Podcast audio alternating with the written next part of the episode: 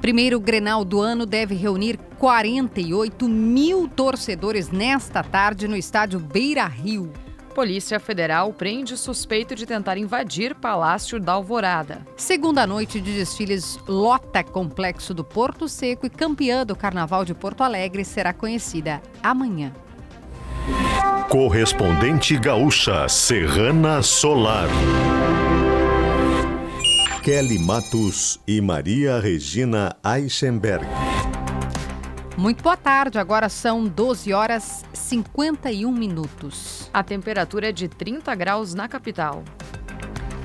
O domingo é de clássico Grenal. O primeiro enfrentamento de Grêmio Inter do ano será realizado às 6 da tarde no estádio Beira Rio. Nós vamos até lá com Marcelo Debona.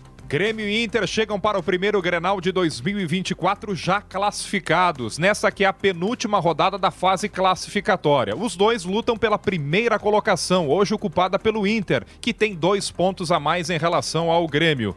O Inter não terá Rocher, seu goleiro titular, nem Gabriel Mercado na defesa. O zagueiro argentino será substituído por Robert Renan. No Grêmio, a tendência é que Renato escale um time com três zagueiros, neste caso, sem a presença de um centroavante. O Grenal está marcado para 6 horas da tarde no Beira Rio, com previsão de muito calor e com casa cheia. 48 mil torcedores são aguardados para o Grenal de número 441. Do Beira Rio, Marcelo Debona. Um esquema especial de trânsito foi montado para o Grenal. A partir das 3 horas da tarde, começa a circular a linha de ônibus especial para o transporte dos torcedores até o estádio. Para os colorados, sete veículos sairão do Largo Glênio Pérez, no centro histórico, em direção ao estádio. Após a disputa, sete ônibus partirão da rua Nestor Ludwig com desembarque no Largo Glênio Pérez. Serviços de táxi e lotação também serão reforçados em direção ao estádio. E logo mais, a partir das duas da tarde, a Avenida Edivaldo Pereira Paiva, Beira Rio, será liberada para passagem de veículos. Os agentes da IPTC vão monitorar a circulação. Ao fim do jogo, a avenida vai ter fluxo único, ou seja, em direção ao centro, em ambos os sentidos, a partir da rua Fernando Lúcio da Costa. Temperatura de 30 graus em Porto Alegre, 28 em Caxias do Sul e em Santa Maria, 26 em Pelotas, 25 em Rio Grande e 29 em Passo Fundo. Depois do calorão deste fim de semana, há previsão alerta para tempestades a partir de amanhã. O risco de temporal aumenta desde o sul do Paraná até o centro-norte e o oeste do Rio Grande do Sul já nesta segunda-feira. As pancadas de chuva podem começar ao longo da manhã e ganhar força entre a tarde e a noite. As cidades do oeste, sul e interior de Santa Catarina também ficam neste alerta. Todas as capitais devem ter atenção para pancadas moderadas a forte, com risco de raios e ventos variando entre 51 a 70 km por hora. Agora, Cleo Kuhn atualiza a previsão do tempo para as próximas horas. A tarde de hoje mostra um domingo com temperaturas ainda altas, um abafamento muito forte tomando conta do estado. Pancadas de chuva em várias partes, do meio para o final da tarde principalmente. Não devem ser chuvas de intensidade forte, mas teremos algumas pancadas. Com a chegada da noite, a tendência é essa umidade, essa chuva enfraquecer, deixar de atuar e a chuva cessar para o período da noite. Mas continua muito abafado tanto à noite quanto à madrugada de segunda por aqui. Serrana Solar, a minha escolha certa. Com arquibancadas lotadas desde antes da meia-noite de sábado, o segundo dia de desfiles do Carnaval de Porto Alegre contou com a apresentação das últimas cinco escolas da Série Ouro. Foram elas Unidos de Vila Isabel, União da Vila do Iapi, Estado-Maior da Restinga, Imperadores do Samba e Realeza. A última escola desfilou quase no amanhecer deste domingo e apresentou o tema Alma Negra, um pedaço da África no Afro-Sul do Brasil. O enredo reafirmou o compromisso da escola em exaltar manifestações culturais afro-brasileiras, principalmente abordando causas sociais e culturais. Depois do desfile da Realeza, o público tomou a passarela do Porto Seco em um arrastão de encerramento, já no amanhecer de hoje. A apuração e o resultado da grande campeã de 2024 ocorre amanhã no Complexo Cultural do Porto Seco. A Polícia Federal informou que prendeu o motorista suspeito de tentar invadir o Palácio da Alvorada, a residência oficial do presidente da República, durante a madrugada de sexta para sábado. O veículo modelo Ford Focus também foi apreendido.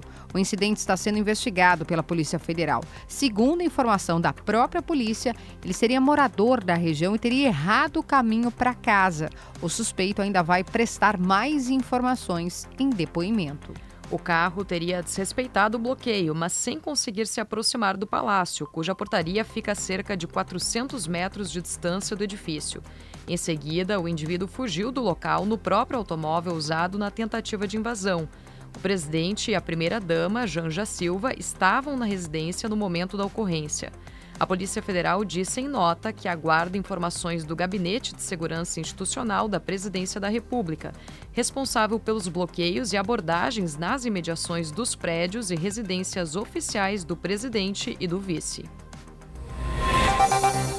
Ainda nesta edição, porteiro de condomínio registra boletim por injúria racial após ser agredido por morador com socos em Porto Alegre. Trump vence primárias da Carolina do Sul e resultado consolida caminho para que ele seja o candidato do Partido Republicano na disputa à presidência dos Estados Unidos. Há 15 anos, fazendo história em geração de energia, a distribuidora Serrana Solar é a escolha certa em sistema fotovoltaico. Um caso de agressão a um porteiro de um condomínio do bairro Rio Branco, em Porto Alegre, foi flagrado por câmeras de segurança nesta semana.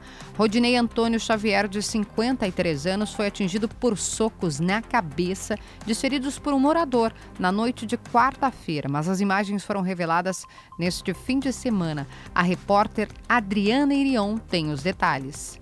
O porteiro Rodinei Antônio Xavier, ferido a socos por um morador do condomínio em que trabalha, no bairro Rio Branco, em Porto Alegre, fez ocorrência por injúria racial contra o agressor.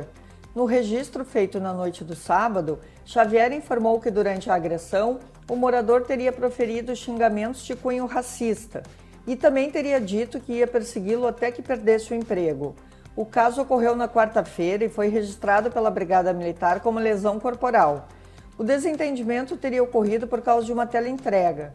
Como o entregador estaria com o endereço incompleto, sem a informação sobre a torre do morador, a entrega não foi feita. É o que teria motivado as agressões do morador contra o porteiro. O ex-presidente americano Donald Trump confirmou o favoritismo também nas primárias da Carolina do Sul ao derrotar nesse sábado Nick Haley, sua única rival na disputa pela nomeação como candidato do Partido Republicano à Casa Branca. O estado é o berço político de Haley. Trump também venceu em Iowa, New Hampshire e Nevada. As conquistas consolidam o caminho para que ele seja o candidato do Partido Republicano na disputa à presidência dos Estados Unidos. Se confirmado, ele deverá enfrentar o presidente Joe Biden, que tenta a reeleição na eleição de 5 de novembro deste ano. Agora em Porto Alegre, 30 graus, meio-dia e 59 minutos. Serviço. A Caixa Econômica Federal sorteou na noite desse sábado o concurso da Mega Sena e mais uma vez não houve ganhadores. Assim, o valor acumulou e na próxima terça o prêmio principal deve pagar 120 milhões de reais. Os números sorteados ontem foram 9, 33, 45, 55, 56 e 59.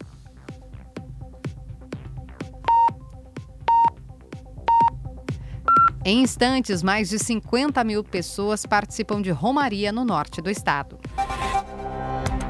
A noite de sábado foi de demonstração de fé em Ibiaçá, no norte do Rio Grande do Sul. Milhares de pessoas participaram da procissão luminosa da Romaria de Nossa Senhora Consoladora. Na 72ª edição do evento, cerca de 50 mil pessoas estiveram reunidas na primeira noite de programação no santuário do município, de pouco mais de 4 mil habitantes. A expectativa é de grande público presente também na programação de hoje. A estimativa é que cerca de 120 mil pessoas passem pelo município, quase 30 vezes a população da cidade. Serrana Solar, a minha escolha certa. Você encontra o correspondente Gaúcha Serrana Solar na íntegra, além do conteúdo completo de notícias e reportagens com fotos e vídeos em GZH. A próxima edição será amanhã, às 8 horas da manhã. Boa tarde.